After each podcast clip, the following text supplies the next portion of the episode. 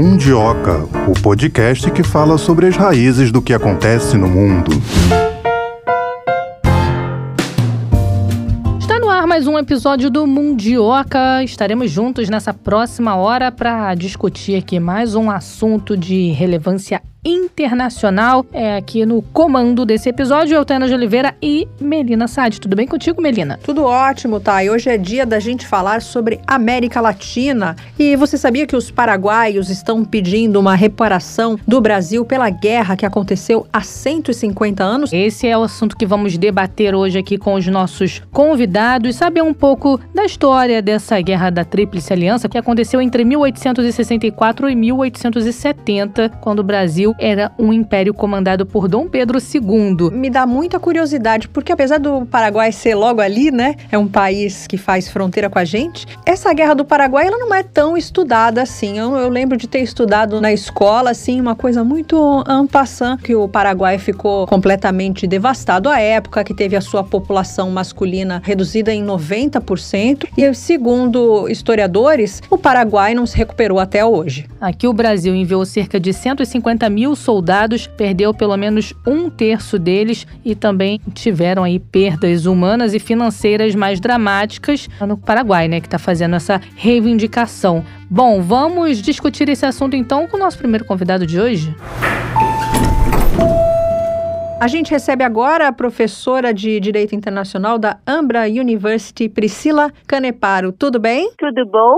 Seja muito bem-vinda aqui ao Mundioca. Eu começo te perguntando se é legítimo esse pedido do Paraguai de uma reparação de 150 bilhões de dólares pelos danos de uma guerra que eles perderam há 150 anos. Bom, primeiramente, para a gente entender esse pleito paraguai, a gente precisa entender o contexto, da onde surgiu essa, esse pedido e, de fato, né, qual é a situação que o Paraguai ele quer reverter. Então, primeiro momento, tendo marcado 150 anos a finalização né, da, da guerra efetivamente Paraguai, o Paraguai vem dentro do Mercosul, né, dentro do parlamento do Mercosul, requerer uma reparação histórica. Então, em primeiro momento, ele quer uma reparação histórica, justamente por conta do crime contra a humanidade e pelo genocídio ocorrido dentro daquele contexto. Como a gente já tem algumas situações envolvendo outros contextos dentro dessa perspectiva também de crimes contra a humanidade, que de fato ocorreu uma reparação econômica, o Paraguai ele não vem a requerer é, única e exclusivamente essa reparação econômica, mas justamente que seja feita essa reparação de dívida histórica para aqueles países, especificamente Brasil, Argentina e Uruguai,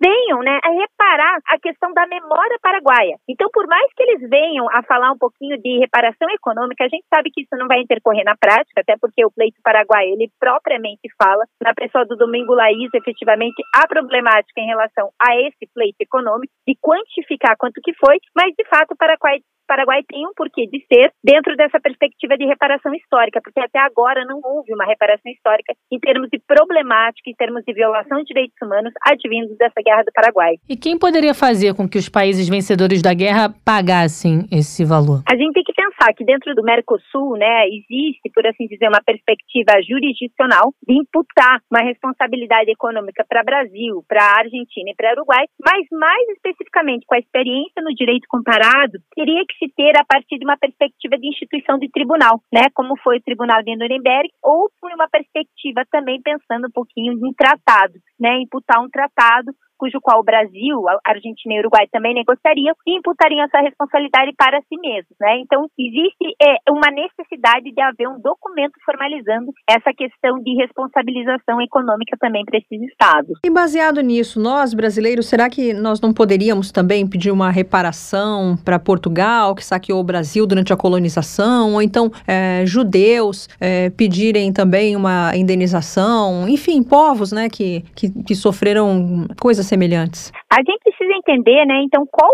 é a premissa do Paraguai para requerer essa reparação econômica. Em realidade, o pleito do Paraguai não é pela questão econômica. O que ele quer é uma indenização, uma reparação econômica em termos de violação de direitos para com seu povo. Mas como é que seria essa indenização? Eles querem o que, assim, especificamente? Querem um pedido de desculpa? Querem taxas alfandegárias menores? O que? Eles querem, na verdade, restabelecer a memória, né? Primeiro ponto. Então, eles querem o pedido de desculpa formal e eles querem uma reparação moral da sociedade internacional. Porque se a gente for pensar, o Brasil ele não poderia requerer de Portugal, efetivamente, essa questão de uma reparação econômica por conta do saque. Quem poderia requerer, de fato, são as populações tradicionais que foram objeto de genocídio. O que o Paraguai quer, de fato, é justamente a minha população, 90% dos homens em comunidade ativa, sofreram com o genocídio efetivamente advindo de Aliança que fez a Guerra do Paraguai. Então, assim, dentro dessa premissa, a gente precisa entender qual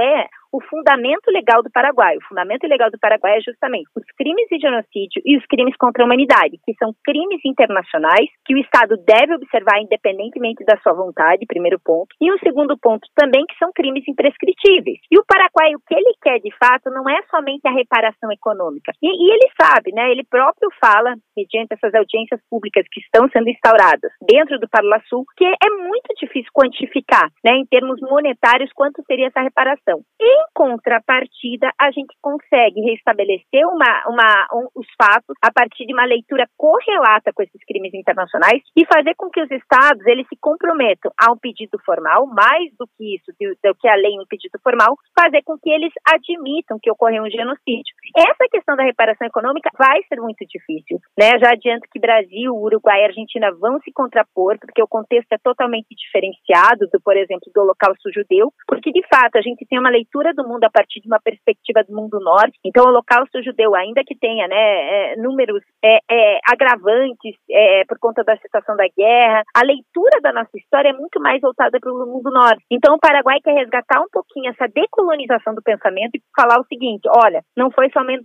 somente o mundo norte que sofreu crimes internacionais. Nós, aqui no mundo sul, né, nessa perspectiva de guerra do Paraguai, também sofremos. E a sociedade internacional precisa entender para justamente não ocorrer novamente. Então, a gente tem que pensar que que não é somente o caso né, da reparação econômica que o Paraguai quer, isso é subsidiário, né, porque ele sabe que vai ser muito difícil é, acarretar em uma reparação econômica. Mas, de fato, ele quer restabelecer esse, esse foco, né, esse enfoque para a situação que ele viveu há quase há 150 anos atrás, que justamente trouxe também essa perspectiva de crimes internacionais para a América do Sul. E o Itamaraty já se pronunciou sobre isso? Não, Itamaraty não se pronunciou e eu acredito que não fará, porque em realidade quem fez essa leitura né, da reparação econômica, novamente, foi a partir de uma fala de um historiador paraguaio chamado Domingo Laiso, mas ele próprio fala nessa, nessa, em uma dessas audiências da, instaladas no Sul que é muito difícil a gente ter a reparação econômica. Então é como se a mídia brasileira tivesse pego um pedaço da fala dele, né, que de fato ele traduz essa questão em reparação econômica, mas ele próprio fala que é muito difícil. Então, basicamente, a mídia brasileira pega um pontinho da fala do Domingos Laiso e fala como se o Paraguai, uma das atribuições desse Parlasul, dessa subcomissão,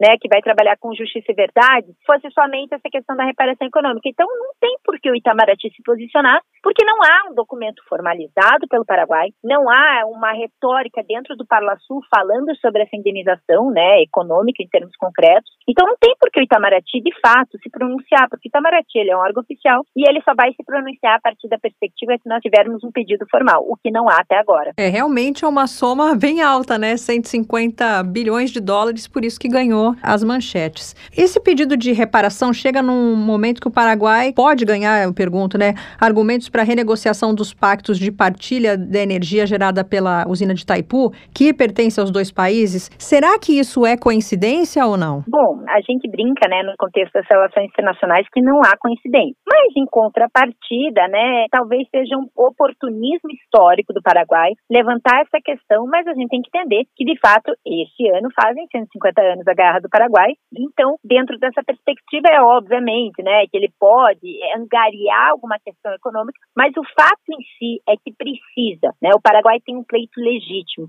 A gente precisa analisar, por intermédio de Comissão de Justiça e Verdade, o que aconteceu na Guerra do Paraguai. Só lembrando aqui, por que, que tem essa eclosão, né, de uma subcomissão de Justiça e Verdade? Porque, basicamente, aí a gente entender o contexto como um todo. Basicamente, a Corte Interamericana de Direitos Humanos, ela tem colocado esse pleito para todos os estados que sofreram perseguições. Quando a época das ditaduras, o estabelecimento de comissões de verdade, justamente para levantar o número de assassinatos, justamente para levantar o número de mortes, justamente para se ter uma dívida histórica em termos de memória consagrada dentro daqueles estados. Então, o pleito do Paraguai ele é legítimo, né? Eu acho que é muito importante deixar claro que a gente está trabalhando no âmbito de genocídio e crimes contra a humanidade, mas obviamente, né, não existe coincidências. Né? A partir do momento que ele quer uma renegociação, ele vai ter um argumento, não apenas econômico, mas um argumento moral para trazer à tona essa questão da renegociação. Não seria um desgaste levar esse assunto para o Parla Sul, onde os países que venceram a guerra com o Paraguai também devem votar? Sim, a gente tem que entender né, que o, o, Mercosul ele é uma organização internacional, ele não deixa de ser uma organização internacional para efetivamente fazer com que se tenha um desenvolvimento econômico, mas em contrapartida, o Parla Sul ele também preza pelo princípio democrático e pela cláusula que é um ius cogis, uma norma cogente de direito internacional que são os direitos humanos. Então, a partir dessa premissa, os estados eles se submetem a essa perspectiva de pleito democrático, né, da questão democrática, cláusula democrática, mas também para com os direitos humanos. E dentro da nossa história e da própria história do Mercosul, nós pre precisamos levantar essas questões acerca do Paraguai. Eu acredito que o voto mais problemático será o brasileiro, né? Mas o próprio Uruguai, a própria Argentina, eles, ainda que tenham problemas endêmicos dentro dessa perspectiva desse recorte espacial sul, né? Eles reconhecem, né? Historicamente, os massacres que ocorreram na Guerra do Paraguai. Então a gente tem que pensar, não é um desgaste, é uma perspectiva necessária. O Mercosul também foi criado para isso. Se não for o Mercosul a fazer essa reparação histórica, quem será? Se o mundo norte não enfoca na nossa nossa história. Então, há necessidade de ter um relineamento, né, por assim dizer, dessa memória da Guerra do Paraguai e onde efetivamente for adequado é o Mercosul, é, estando ou não os estados que fizeram essa atrocidade para com a população paraguaia. E a relação do Brasil com o Paraguai, ela está afetada até os dias de hoje por conta do que aconteceu na Guerra do Paraguai? Bom, em termos econômicos, né, a gente tem uma perspectiva efetivamente peculiar na região, né, porque nós temos um mercado de integração integração, mas não ainda de livre integração, a gente não atingiu o que a gente queria atingir de fato, né?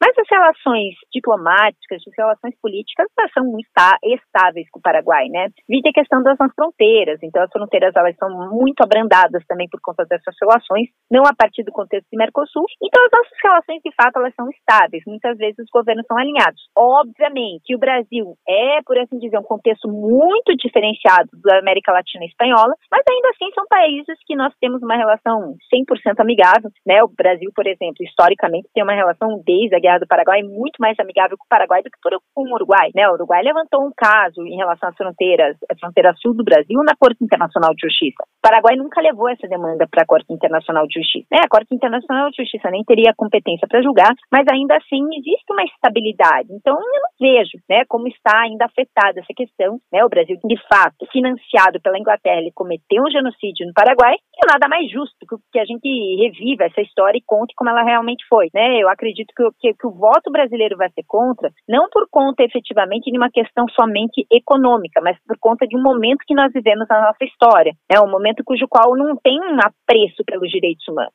né? Então é esse o ponto, é esse o ponto que a gente vai, vai destacar, é um ponto que efetivamente a sociedade brasileira tem rememorado de uma forma até para trazer um pouco de sentimento nacionalista à ditadura militar, como não deveria ser, já temos condenação, né? Então eu acredito que é o contexto histórico brasileiro do atual momento que vai fazer com que nós tenhamos o voto contrário e não, por assim dizer, as relações com o Paraguai. Agora, em algum outro episódio é, da história já aconteceu algo semelhante? Algum país já teve que pagar pelos danos que causou em outro durante uma guerra? Já sim. É, vou pegar até o gancho da tua anterior pergunta em relação aos judeus, né? Então, dentro dessa perspectiva, a Alemanha até hoje paga uma indenização para as associações é, de judeus ao longo do mundo, né? Então, naquele momento da finalização da Segunda Guerra Mundial, teve um acordo efetivamente entre a Alemanha e os povos judeus, né, para estabilizar as relações. É, foi designado naquele momento um bilhão de dólares, né? Em momento posterior foi aumentado esse valor. Em 2019 ficou estabelecido para a gente entender, né, que de fato já houve uma reparação econômica por crimes internacionais.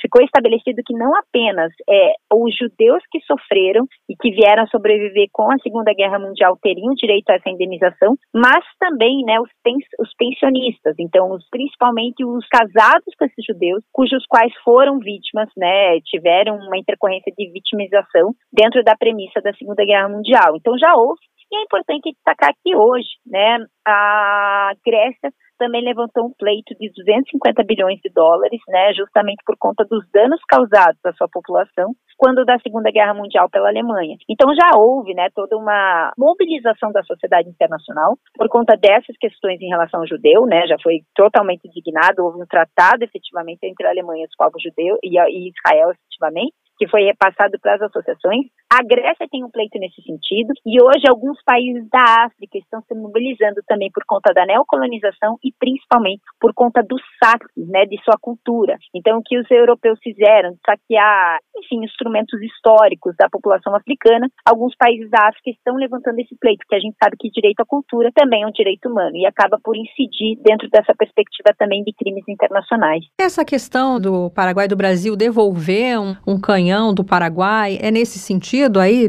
Então, essa questão do Brasil devolver vai para a questão cultural mesmo, patrimônio cultural, né?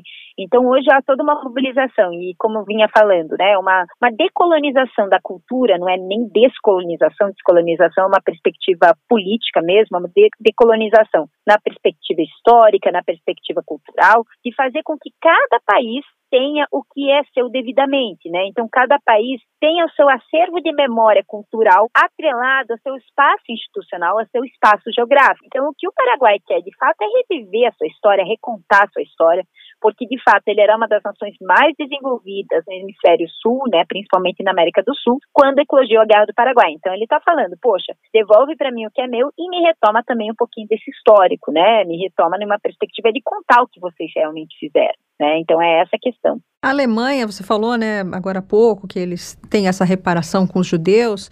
os alemães pedem desculpas até hoje, né, se envergonham com o que eles fizeram com os judeus. Você enxerga que o Brasil possa fazer algo semelhante com, com o Paraguai? Olha, não nesse momento. E explico por quê. Volto a retomar, bater na tecla. A sociedade brasileira ela não está mobilizada em prol dos direitos humanos. A partir do momento que a sociedade brasileira reviver os áureos tempos em que a gente estava condicionado a trabalhar com direitos humanos, uma perspectiva de valor basal da sociedade, aí sim nós podemos repensar nessa questão de, de a sociedade brasileira e principalmente institucionalizada a partir do seu governo, vir a pedir desculpa para o Paraguai. Então, o que a gente tem que entender é que né, a posição é a oposta, né? não é uma posição institucional que vai refletir na sociedade, mas é uma posição da sociedade que vai refletir no governo. Parece uma coisa simples, né? Pedir desculpa, mas você não vê como algo que possa acontecer, né? Para o Paraguai, exatamente. E como é que é a relação hoje do Paraguai com a Argentina e com o Uruguai? Possuem uma relação pacífica, né? Eu, eu, acho importantíssimo destacar que a América Latina espanhola ela tem outros valores, diferentemente do Brasil, que é uma América Latina portuguesa, né? Porque de fato eles se tratam como irmãos e eles têm muita semelhança, principalmente em relação ao Uruguai, em relação a povos tradicionais. Né? O que eu quero dizer com isso? Eles vêm a enaltecer um pouquinho essas populações tradicionais, enaltecer a sua história, enaltecer os seus valores, né? A gente observa muitas populações tradicionais tendo contato umas com as outras dentro desse contexto da América Latina espanhola. Então, se a gente vê os pleitos em relação, em termos de direitos humanos, tanto de Paraguai, como de Argentina, como de Uruguai, eles são muito semelhantes, são diferentes dos pleitos brasileiros. Né? Então, existe uma relação um pouquinho mais de estabilidade, um pouquinho mais abrandada dentro dessa premissa, justamente porque a valoração da história, ela vem a ser muito latente dentro dessas sociedades, diferentemente do caso brasileiro. Não estou falando que a gente não tem esse apreço pela nossa história, mas a nossa história é muito mais uma história recente, a partir da colonização portuguesa portuguesa do que efetivamente uma história contada sob a perspectiva das populações tradicionais. E existem pesquisas de opinião quanto a esse pedido de reparação? O que, que os paraguaios pensam a respeito disso ou é só um movimento dos políticos? Não, o Paraguai não precisa nem fazer pesquisa de opinião, né? Porque o Paraguai ele sabe dessa história, ele sabe como aquilo de fato trouxe uma intercorrência maléfica também para o desenvolvimento econômico. Só para fazer né, uma análise aqui quase que etnográfica, né? A gente tem lugares do Paraguai 拜拜。Que até hoje existem 20 mulheres para um homem, por conta dessa, desse massacre que ocorreu. Nossa, aqui. até hoje? Até hoje. Existem algumas regiões no interior do Paraguai que até hoje existe essa perspectiva. Até hoje, para a gente pensar, existe um contingente de mulheres muito superior a de homens no Paraguai, né? Então, o Paraguai, ele sabe, né? O Paraguai em si, a população civil, ela sabe dos problemas endêmicos que essa guerra gerou. Tendo sabido dentro dessa perspectiva, é claro, né, que para o desenvolvimento econômico, para essa questão efetivamente de pedido de desculpas, eles vão se posicionar a favor do governo. Né? Eles também sofreram com ditadura, eles também sofreram com um recentíssimo golpe militar, cujo qual eles foram suspensos do Mercosul, né, justamente por conta dessa cláusula democrática, e eles sabem o valor que tem essa história. Então, assim, é, não é um pleito político, mas justamente um pleito da sociedade que foi levado pela via política para o Mercosul. O que, que pode acontecer se Brasil, Argentina e Uruguai não toparem esse pedido de desculpa, não quiserem fazer essa reparação? Aí fica complicado, complicado, porque de fato que rege a sociedade internacional é o chamado Pacta Sunt Servanda, que significa isso, em termos concretos, a vontade faz lei entre as partes. Então é como se fosse um contrato né, que esses estados poderiam fazer. O que pode ocorrer de fato, né, vir uma decisão do próprio Mercosul impondo com que os estados façam é, uma reparação, uma reparação seja moral, seja de pedido de desculpas, e se os estados não cumprirem, aí a gente vai para as intercorrências de sanção que existem dentro do Mercosul. Já adianto que não vai acontecer, né, mas é o que seriam elas? Suspensão do estado do Mercosul e também expulsão do estado do Mercosul. Agora imaginemos, né, suspender o Brasil, que é uma grande potência dentro desse Mercosul, o Mercosul super de força. Dificílimo, é praticamente impossível, né? O Brasil, para a gente ter uma ideia, fazendo um paralelo aqui, o Brasil não foi suspenso do sistema interamericano de direitos humanos porque descumpriu com a cautelar que a Comissão Interamericana interpôs em relação à construção da usina Belo Monte. A, o sistema interamericano ele é formado por majoritariamente quase todas as nações da América, do, da América Latina. E ainda assim, o sistema interamericano ficou com medo de suspender o Brasil justamente pela força, né? E até influência que o Brasil tem na América Latina. Diríamos nós, né, que ele tem muito mais força no Mercosul e, obviamente, ele não vai ser suspenso. Então, depende de um quesito, sim, de vontade dos estados, é inegável. Tá certo, a gente conversou com a professora Priscila Caneparo, de Direito Internacional da Ambra University. Muito obrigada, professora Priscila. Eu que agradeço a oportunidade. Um grande abraço. Tchau, tchau. Abraço. Tchau, tchau. A Subcomissão de Verdade e Justiça do Parla Sul começou a se reunir em junho e já fez mais de cinco audiências, nas quais os pesquisadores paraguaios fizeram apresentações acusando o Brasil, Argentina e Uruguai de manipularem a história para culpar a suposta vítima pelo que teria sido uma guerra imperialista e genocida. E o que o Paraguai quer, acima da reparação econômica, né, que é um valor astronômico, eles querem é o reconhecimento que foi um genocídio, que foi um extermínio e quer querem um pedido de desculpas. Isso é muito importante para o Paraguai. É, até agora todas as sessões foram realizadas no Senado do Paraguai, mas tem outras previstas para acontecerem, inclusive aqui no Brasil, em Foz do Iguaçu, no Paraná. Essas reuniões previstas para acontecer aí no próximo mês e vamos seguir acompanhando essa situação para saber qual vai ser o desfecho, né? A gente chama para esse bate-papo o professor Emílio Alapanian Coleman. Ele que é pesquisador e doutorando do programa de História Social da USP. Muito obrigada, professor, por participar aqui do Mundioca e principalmente obrigada por participar do Mundioca no dia do seu aniversário. Muito obrigado, Tayana. Muito obrigado, Melina. É um prazer estar participando do podcast com vocês de um tema que acredito que levanta muita curiosidade, né, do público brasileiro, né, para tentar entender melhor aí o que se passa no país e quais são, né, os, os anseios e projetos que, de certa forma, orientam esse debate, né. Então, é um prazer tentar esclarecer um pouco isso também e, junto com vocês, conversar aí nesse dia. Professor Emílio, por que que Brasil, Argentina e Uruguai decidiram entrar em guerra com o Paraguai? A Guerra da Tríplice Aliança, né, conhecida mais no Brasil popularmente como Guerra do Paraguai, mas que também é chamada no Paraguai de Guerra Grande ou Guerra Guaçu, seria a Guerra Grande em Guarani, né? Ela é o momento final de um longo processo de formação dos estados nacionais sobretudo, é o momento final da formação do Estado Nacional Moderno como a gente conhece na Argentina e no Brasil, sobretudo. Então, o que estava em discussão ali em 1864, quando esse conflito é conflagrado, né? É, você tem uma série de interesses brasileiros e argentinos em torno à política uruguaia, não a política paraguaia. É, o que, que é interessante a gente entender? Que mesmo esses interesses brasileiros e argentinos, eles ainda não são tão brasileiros e argentinos como a gente imagina, olhando aqui do presente, né? A gente já,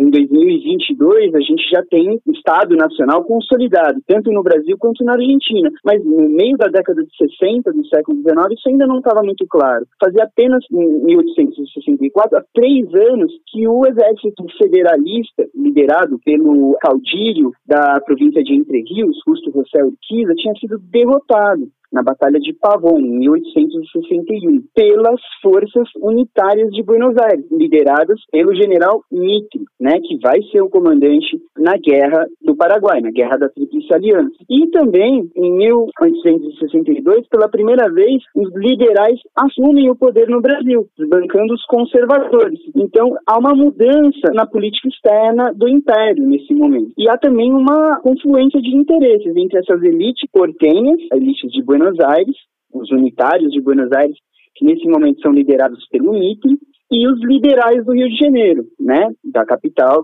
do Império. Então, os interesses eles confluem em prol de um setor da política uruguaia, do, das elites uruguaias, que era mais próximo aos comerciantes de Montevideo. E esse grupo, esse, esse setor da elite é, uruguaia, que vai se organizar no que a gente é, chama de Partido Colorado, liderado aí pelo Venâncio Flores, vai se aliar tanto aos brasileiros, que nesse momento estão orientados por uma política liberal, a política do Império tem um, um caráter mais intervencionista, comunista, quanto aos liberais unitários do outro lado do Rio da Prata, ou seja, os unitários de Buenos Aires. Nessas disputas é, políticas do Uruguai, a vontade brasileira vai se expressar numa intervenção militar no Uruguai em 1864. Essa é, intervenção militar ela vai se justificar por interesses ali de estancieiros, né, na província do Rio Grande do Sul, né, no que hoje a gente considera, chama de estado do Rio Grande do Sul, né, e vai levantar uma série de outras questões de fronteiras e reivindicações de fronteiras dos países da região. Então, ao questionar as fronteiras entre o Brasil, o Uruguai, o Paraguai, a Argentina e o Paraguai, abre-se espaço para que se resolvam uma série de questões que vinham já desde o período colonial, né, de reivindicações de fronteiras aí entre os impérios é, espanhol e português. Então, por que, que eu falo que esse momento é um momento onde é, culmina uma série de tensões que vão resultar e vão consolidar esses estados nacionais. Porque é a partir desse conflito que a Argentina vai é, reivindicar uma série de territórios no Paraguai e o Brasil vai fazer o mesmo. Então, parte do que hoje é o estado do Mato Grosso do Sul, o Paraguai considerava como seus e o Brasil considerava como seus até a guerra. Então, essas, essas questões de limites só vão ser resolvidas a partir da guerra. Assim como, por exemplo, uma província inteira da Argentina, a província de Misiones, era parte do território paraguai vai ser incorporada ao território argentino a partir da guerra. Né? Então você tem uma série de interesses de países né, é, já independentes, Brasil e Argentina, mas que ainda não haviam consolidado as suas fronteiras, ainda não haviam inclusive consolidado a sua unidade nacional. A Argentina, muito mais, estava até a década de 60, ainda presa em disputas entre os unitários de Buenos Aires e os federalistas das províncias do interior da Argentina, né? É, províncias que muitas vezes, de fato, né, vão ser contrárias à guerra, né? É, então, por exemplo, a província de Corrientes, né, uma população majoritariamente falante do Guarani, também com uma população paraguaia culturalmente muito próxima, vai se opor à guerra. Essa vai ser uma região ocupada pelas tropas paraguaias, logo no começo da guerra, na fase da ofensiva, né? É, mas eu posso, é, para tentar resumir essa sua, essa sua questão, é, colocar que é, o Tratado Secreto da Tríplice Aliança, de março de, 80, de 65, ele vai é, sintetizar e, e, concentrar todas essas aspirações fronteiriças e vai criar uma justificativa, que é muito própria dos, dos liberais que compunham esses governos, para que se pudesse, então, empreender essa guerra, esse esforço de guerra que vai unificar os três países em nome da destituição, de derrotar e livrar o Paraguai do tirano Solano Lopes. Então, em nome dessa política mais intervencionista do Estado brasileiro, vai primeiro derrubar a elite, outro partido é, no Uruguai, que era o Partido Branco, né, liderado aí pelo Anastácio Aguirre, e o Aguirre vai ser é, destituído e vai ser colocado, então, o Partido Colorado, mas afinado com os governos de Buenos Aires e do Rio de Janeiro, e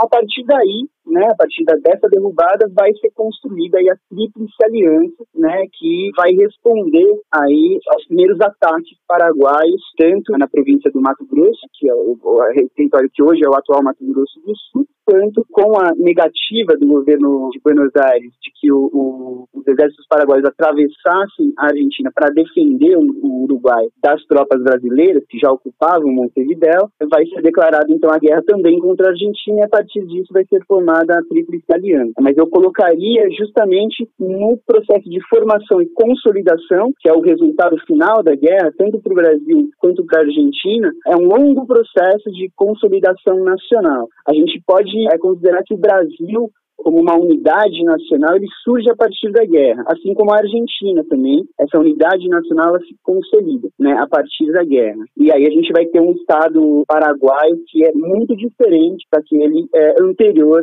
à guerra, surgindo aí com esse conflito, a partir desse conflito. A gente pode dizer que o Paraguai vive um momento de nacionalismo forte? Olha, eu acredito que o nacionalismo paraguaio, assim como outros nacionalismos, por exemplo, de países derrotados, que viveram é, longos períodos de opressão, por exemplo, a gente pensar o nacionalismo irlandês, né, ou o nacionalismo polonês, países que viveram é, sob dominação de outros povos, né, esses são nacionalismos, né, que estão em constante mobilização. Acho que, excetuando ali o breve período do pós-guerra, né, o nacionalismo paraguaio ele vai se constituindo né, a partir de uma interpretação histórica que a gente chama de é, revisionismo histórico, que surge já no final do século XIX, mas que no Paraguai vai se afirmar no, no começo, né, nos, nas primeiras décadas do, do século XX, e vai culminar com a mobilização para uma, uma outra guerra, que essa é a guerra contra a Bolívia, né, a guerra do Chaco, né, então essa mobilização nacionalista na década de 30, a guerra vai entre 32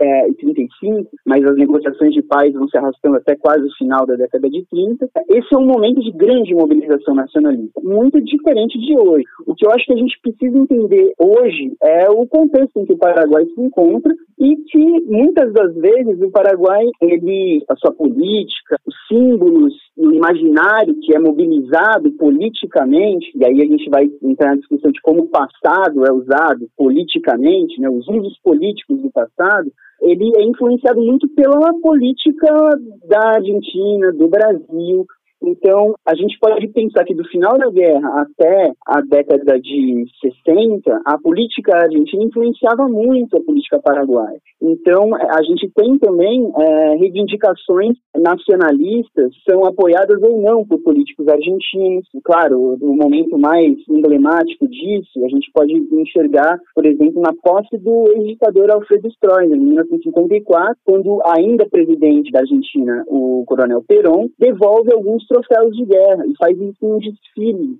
pelas ruas de Assunção. Isso em 1954. Para a gente ter a dimensão de como que esses discursos que são mobilizados hoje, por exemplo, de amizade, olha só, no Brasil, então, devolver um canhão, está em um museu do Rio de Janeiro, né, um troféu de guerra, e isso será uma forte prova de amizade que poderá cicatrizar feridas da guerra. Um canhão que foi retirado da Guerra do Paraguai, né? Exatamente. É o canhão El Cristiano, que está atualmente no Museu Histórico Nacional, aí no centro do Rio de Janeiro, e que é um dos troféus de guerra que não foi devolvido pelo Estado brasileiro. Mas muitos outros troféus de guerra já foram devolvidos pelo Estado brasileiro. E o que é interessante analisar é quando esses troféus de guerra foram devolvidos pelo Exército, pelo, pelo Estado brasileiro, né? Então, acho que é, é importante a gente tentar ver que momentos de é, mobilização nacionalista nos dizem algo sobre o momento atual. E é aí que eu quero chegar até para puxar mais para o meu lado, né? O lado que eu estudo mais, né? Que é, são as discussões, por exemplo, que a gente está vendo agora, né? A Subcomissão da Verdade e Justiça, em um momento que precede uma eleição, tanto no Brasil quanto no Paraguai, e essas eleições, elas estão, principalmente no Paraguai, que é onde essa, essa discussão impacta mais, elas estão trazendo como um tema central a renegociação do Tratado de Itaipu, que cumpre 50 anos no ano que vem e abre então margem para renegociação de uma série de pontos do Tratado de, de Itaipu, porque, de acordo com o próprio tratado, a dívida para a construção, a dívida contraída pelo Paraguai ao Brasil para a construção da usina então estaria amortizada. Isso abre espaço para uma série de discussões. Então, hoje, a mobilização nacionalista ela está nesse contexto, assim como eu estava na década de 60, quando o projeto de Itaipu ainda estava começando. Então, quando o projeto é levantado, a discussão sobre a guerra, e é, olha só, era o centenário da guerra, né? A gente está agora após o sexto centenário, né? Os 150 anos. Mas quando o, o Itaipu começou a ser discutido, era o centenário da guerra, né? Há 50 anos atrás. Então, é, esses símbolos, essas ideias, né, que fazem parte das mitologias nacionalistas é, paraguaias, mas também brasileiras, né, elas voltam com muita força nesse momento. E é um pouco isso que acho que é, é mais interessante da gente discutir. Professor, o senhor acha que esse pleito é no Parla Sul pela reparação financeira de 150 bilhões de dólares acontece nesse momento da negociação desse pacto aí de Itaipu? Eu acho que não é à toa, né? O que, que a gente tem nessa, nesses momentos de efervescência nacionalista, de reinterpretação da identidade nacional paraguaia, né? A gente tem disputas para saber quem são os verdadeiros nacionais, ou seja, quem são aqueles que podem falar em nome da nação. Vou tentar, em alguns momentos, momentos exemplificar isso. No começo do século XX, quando o revisionismo ainda estava era incipiente, o Paraguai era governado pelo Partido Liberal. O partido, os dois principais partidos do Paraguai são o Partido Liberal e o Partido Colorado. Ambos os partidos foram formados, não todos os membros dos partidos, mas é, com a presença de membros da chamada Legião Paraguai. O que era a Legião Paraguaia? Eram paraguaios, fazendeiros, poderosos membros das elites paraguaias que haviam sido expulsos do Paraguai durante os governos França, de Carlos Antônio Lopes e de Francisco Solano Lopes, e se exilaram em Buenos Aires. Esse grupo fez parte do exército argentino durante a guerra. Era uma divisão do exército argentino. Quando a guerra termina, são essas elites que vão formar os principais partidos. Então, quando o revisionismo paraguai está começando, ou seja, quando ainda era proibido citar a figura de Francisco Solano Lopes, ou a figura de França, ou a figura de Dom Carlos Antônio Lopes, no Paraguai, o debate que se dá em torno à identidade paraguaia, ela passa pela reivindicação ou não desses símbolos. Então, o historiador mais importante desse momento é um cara chamado Juan Emílio Oleari. Hoje ele é nome de praça no Paraguai, um historiador com nome de praça, né? dada a importância para a constituição desse ideário nacional no Paraguai. E ele vai entrar em polêmica contra um professor da Faculdade de Direito, lá de Assunção, liberal, que era do Partido Liberal, era membro do governo, chamado Cecílio Bai, que vai postular que o, é, como é, que o Paraguai, enfim, é, ele vai postular a ideia do cretinismo paraguaio, né? O Paraguai, ele, é, de fato, precisaria ainda de muita educação europeia para se alcançar né, a civilização, um ideário né, muito forte nesse momento. Então, o, o Oleari, o Emílio Oleari, ao reivindicar isso, ele está falando o quê? Olha, nós que defendemos esses símbolos nacionais anteriores à guerra, somos os verdadeiros nacionais. Esse momento, o Partido Liberal vai começar a sofrer uma série de questionamentos. E, dentro do próprio Partido Liberal, os símbolos nacionais vão começar a ser recuperados. Um debate intenso na sociedade paraguaia vai, aos poucos, questionando é, os governos que então estariam o quê? entregando terras do Paraguai para os estrangeiros. Isso é um fato, né? Tem um livro muito importante do Carlos Pastor que vai falar o seguinte: durante esse, essas primeiras décadas do século XX, você tem uma presença muito forte do capital anglo-argentino no processo de concentração de terras no, interior do Paraguai. Então, o discurso que esses nacionalistas eles levantavam, além de mostrar que aqueles governos que proibiam, por exemplo, os, os, os paraguaios de falarem Guarani, Guarani foi proibido durante muito tempo, né? A língua, né? Que era a língua falada pelas pessoas. Muitos paraguaios pais sequer falavam espanhol. Então é, é uma, vai ter uma repressão cultural muito forte nesse momento. Então eles, além de reprimirem os símbolos nacionais, eles estão entregando o país aos estrangeiros, né? Os estrangeiros vencedores da guerra, né? Então é, é um momento onde a ideia do verdadeiro nacional é aquele que defende a soberania, aquele que não entrega os recursos naturais da pátria para os estrangeiros. Isso volta a acontecer quando se começa a discutir Taipu, né?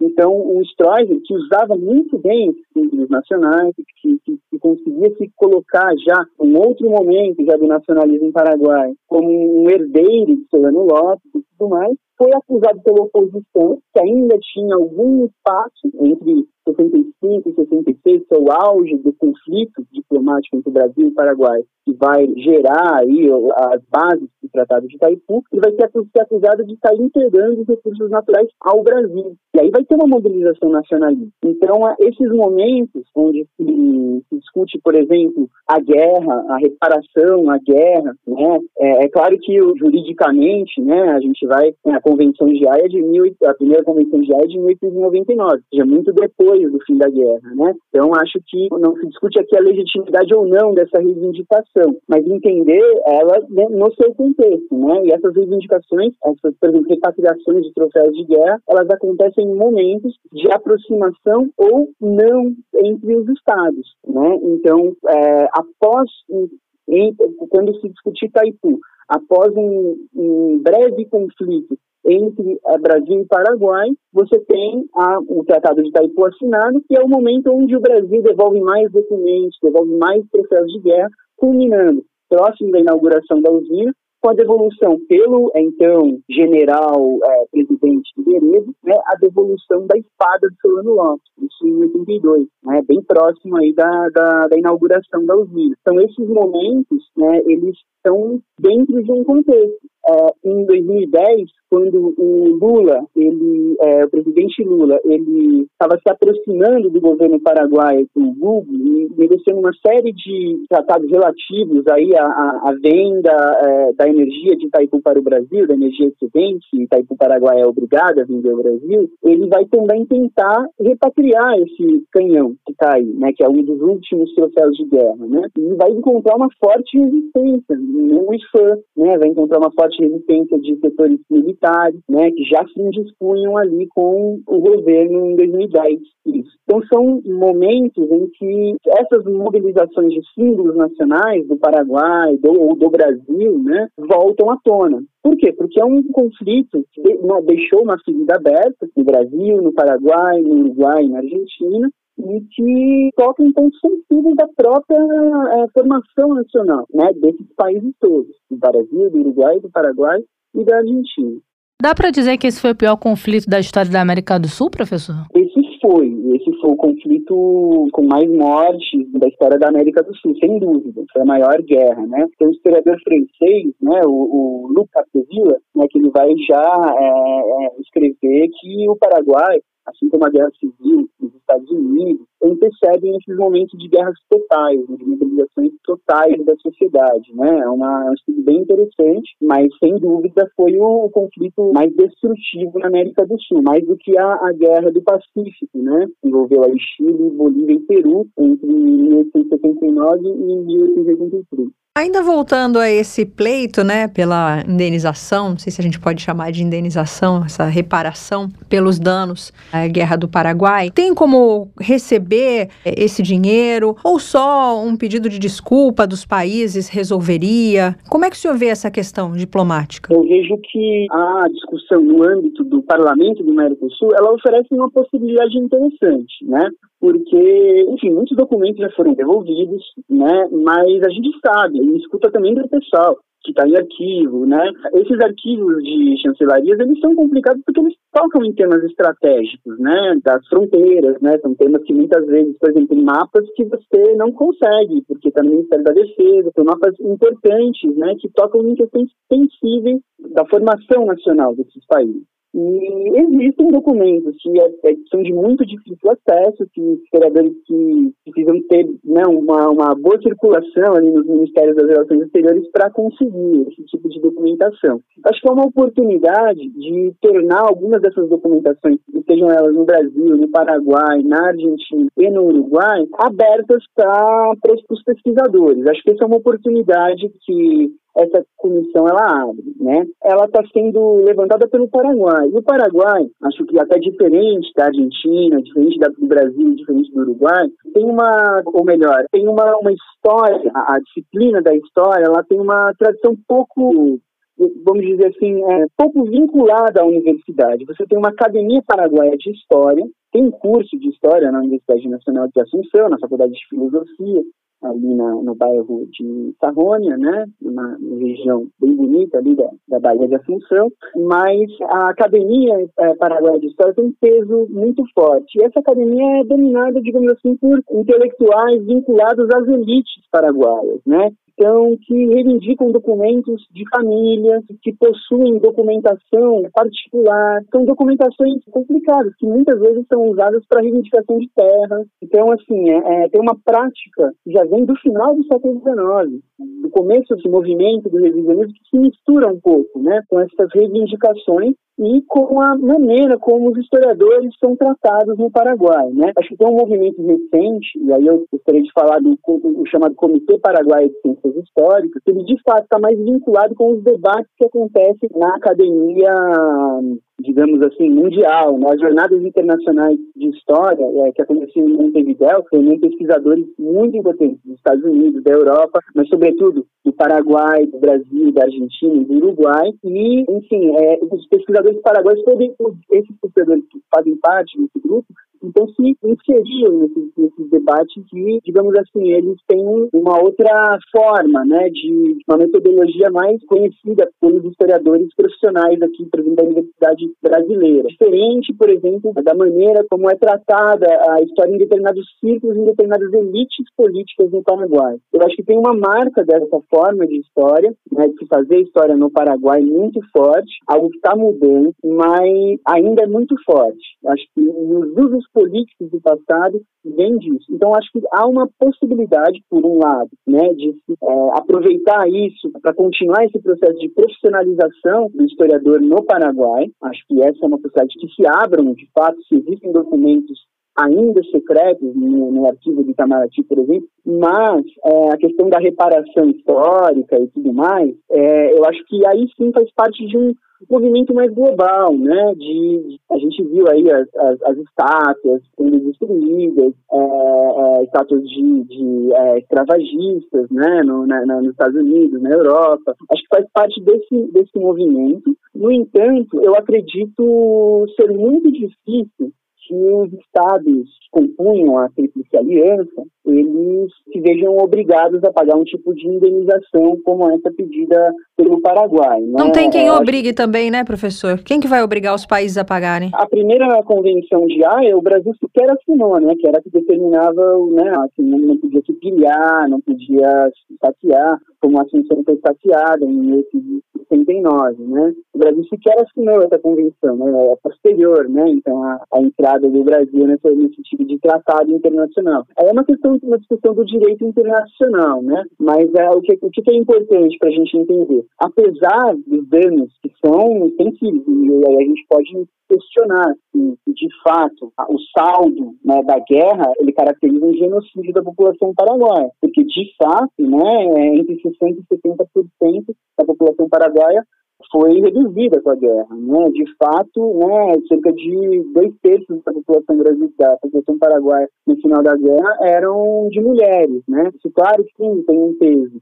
né, na reconstrução do Paraguai, mas mais do que isso, a, a, a, maneira como as elites paraguaias integraram a economia paraguaia na economia argentina e depois na economia brasileira vai trazer prejuízos muito maiores do que a guerra, né, e que perduram até hoje. E aí o, o caso das renegociações do Tratado de Itaipu é fundamental nesse, nesse ponto, né? Você tem o questionamento da própria dívida paraguaia na construção de Itaipu. Isso tem a ver com a consolidação de uma relação assimétrica entre o Brasil, a Argentina e o, com o Paraguai, né? E, e isso acabou com a guerra, né? Isso aprofundou com a guerra. Então, é, é a partir da guerra, o, o, o, que, o, que, se discute né, nas relações entre o Brasil e o Paraguai é muito mais danoso né, para, para o Paraguai hoje é, do que é, a própria guerra. Né? Então, acho que a gente tem que localizar a guerra nesse momento de formação dos Estados Nacionais no século XIX, aqui no Sul, e é, é, entender que os prejuízos para a guerra vão muito além né, e atingem as próprias elites políticas paraguaias. As próprias elites políticas paraguaias são responsáveis por isso, porque são coniventes com uma série de ataques à, à economia paraguaia, de,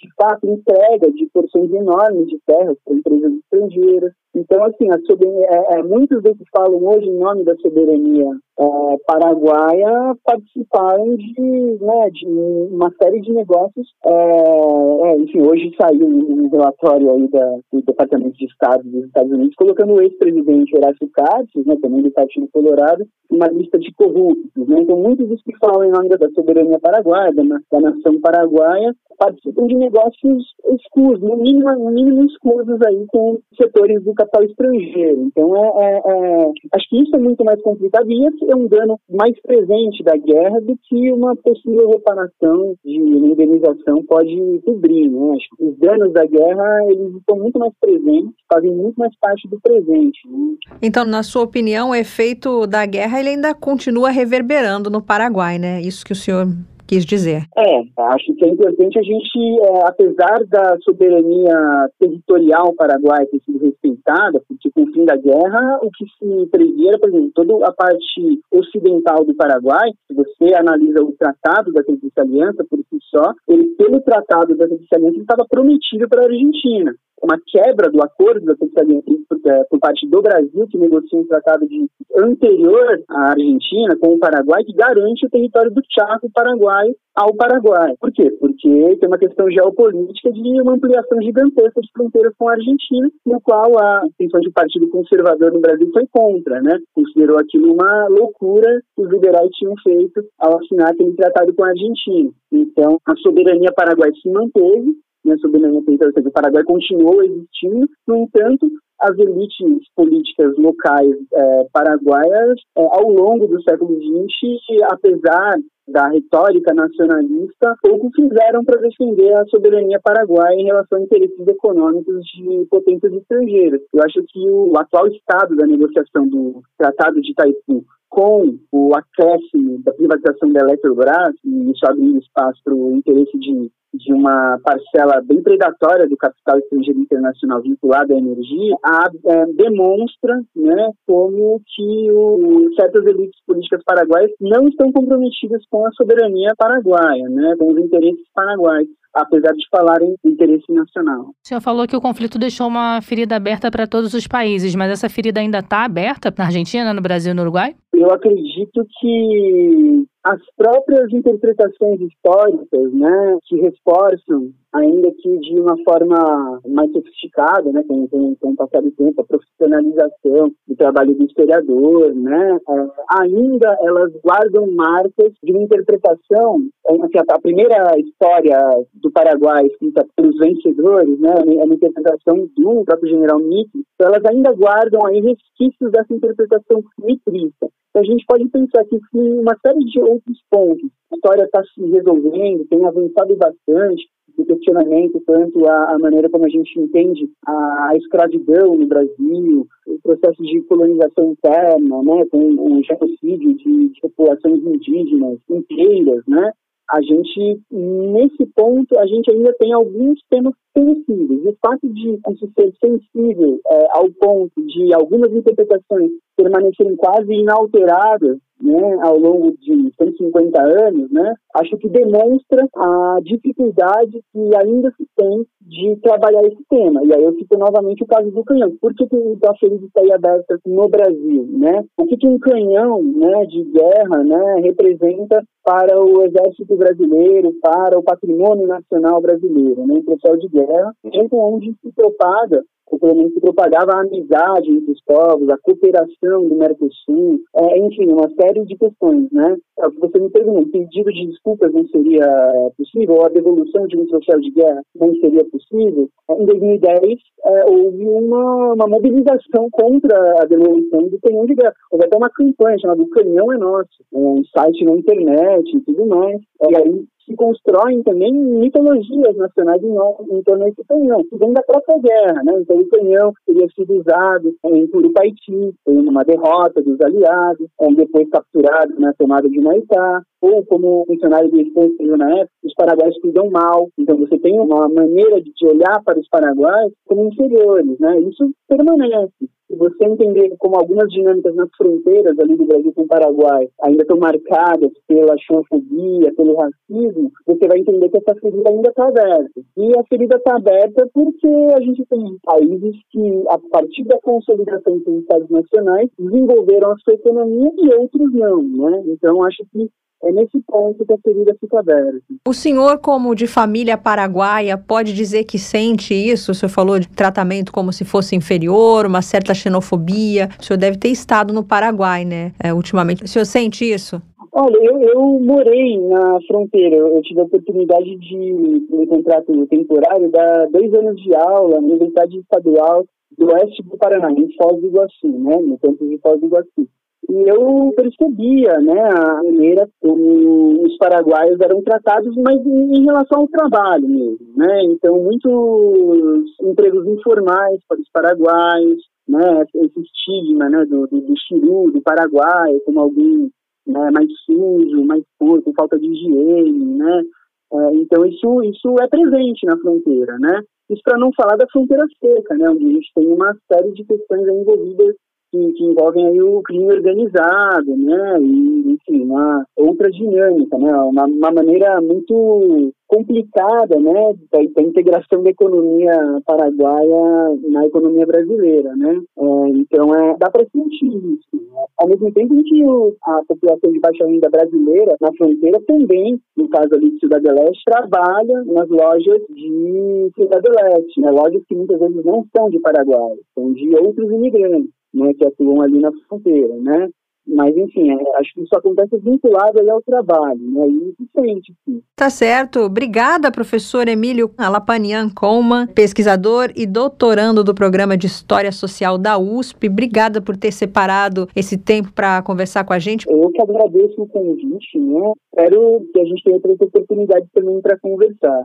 Com certeza teremos, professor. Um abraço. Um abraço, professor. Tchau, tchau. Um abraço, abraço. É, tá aí o estudo sobre a Guerra do Paraguai, sobretudo as causas e o que causou, ainda traz muita polêmica no meio dos próprios historiadores. A compreensão que se tinha dos principais eventos do conflito mudou radicalmente do início da década de 1990 para cá. E isso aconteceu em virtude de novos estudos na área realizados por historiadores paraguaios e brasileiros. Cada um tem o seu lado da história, né? Os novos os estudos foram realizados a partir de nova documentação sobre o conflito que até então não havia sido analisada. Os novos estudos deram surgimento a uma nova interpretação. Os historiadores chamam isso de historiografia das motivações do conflito. Historicamente, a Guerra do Paraguai foi interpretada de três maneiras diferentes. A primeira, conhecida como a historiografia tradicional, e foi muito comum no Brasil na primeira metade do século XX. Essa historiografia entendia a guerra como resultado único e exclusivo da megalomania do ditador paraguaio e desconsiderava totalmente outros eventos do contexto platino da segunda metade do século XX. A segunda versão surgiu no Brasil a partir da década de 60 e é conhecida como historiografia revisionista. Essa interpretação foi muito comum no Brasil até a década de 1990, mas até hoje ainda se percebe a sua influência. Ela se popularizou no Brasil a partir de livros produzidos por Leon Pomer e Júlio José Chiavaneto, e entendia a guerra como resultado do imperialismo britânico. Segundo essa historiografia, a Guerra do Paraguai foi resultado das ambições da Inglaterra na abertura do mercado paraguaio. Eu já li muitos historiadores dizendo que é, a Inglaterra financiou essa guerra, esse genocídio. Os representantes dessa historiografia afirmam que o Paraguai era uma nação com um modelo de desenvolvimento autônomo e que havia passado por uma grande modernização. Para pôr fim à ameaça paraguaia, a Inglaterra teria supostamente manipulado o Brasil e Argentina para que ambas destruíssem a economia paraguaia com a guerra. Pois é, essa reivindicação aí do Paraguai, novas audiências ainda previstas para acontecerem. E o que, que acontece depois? Bom, depois dessas audiências, a Subcomissão de Verdade e Justiça da Guerra da Tríplice Aliança deve produzir um relatório que, ao que tudo indica, trará os pedidos de reparação, além de uma indenização financeira. Como a gente vem falando aqui nesse episódio, os paraguaios pedem também a devolução do que chamam de saque Essa lista inclui um canhão construído pelos paraguaios com metal dos sinos das igrejas de Assunção e esse relatório deverá então ser votado pelo plenário do Parla Sul. Em tese, a tendência seria de derrota do texto, afinal a maioria dos votantes são dos países vencedores do conflito. Mas a gente não pode prever o que vai acontecer, né? Tem que seguir acompanhando para ver no que vai dar o fim dessas audiências e quem sabe trazer de volta esse assunto aqui no Mundioca. Mas agora, vamos lá para o mundo bizarro. Mundo bizarro.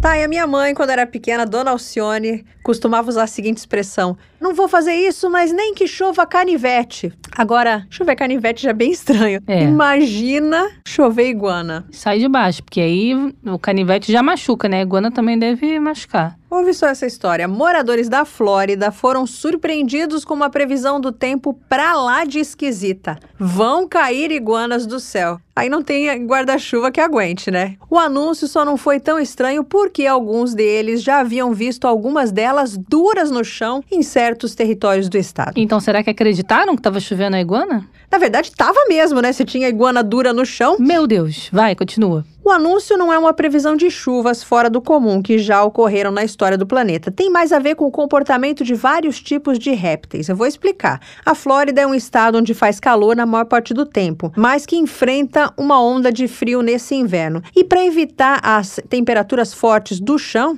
para elas não ficarem, não passarem frio, os répteis se abrigam nas árvores, especialmente as iguanas. E às vezes elas caem das árvores. Ah, coitadinhas. E aí, duras no chão. É, a árvore é alta, caiu do alto no chão, choveu. E aí, quando elas caem, às vezes elas ficam rígidas, ficam mais lentas ou imóveis. Parecendo que tá morta. Parecendo que tá morta. Ainda bem que não está, né? Às vezes sim, né? Se a copa for muito alta, né? É. E também o frio deixa elas mais lentas É, o e... chão gelado, né? Ai, tadinhas, fiquei com dó. Esse foi o mundo bizarro de hoje. Bom, vamos ficando por aqui por agora, né? No próximo episódio a gente volta com mais assuntos aí de relevância internacional para trazer e discutir aqui no Mundioca. Tchau, tchau, Melina. Tchau. Mundioca, o podcast que fala sobre as raízes do que acontece no mundo.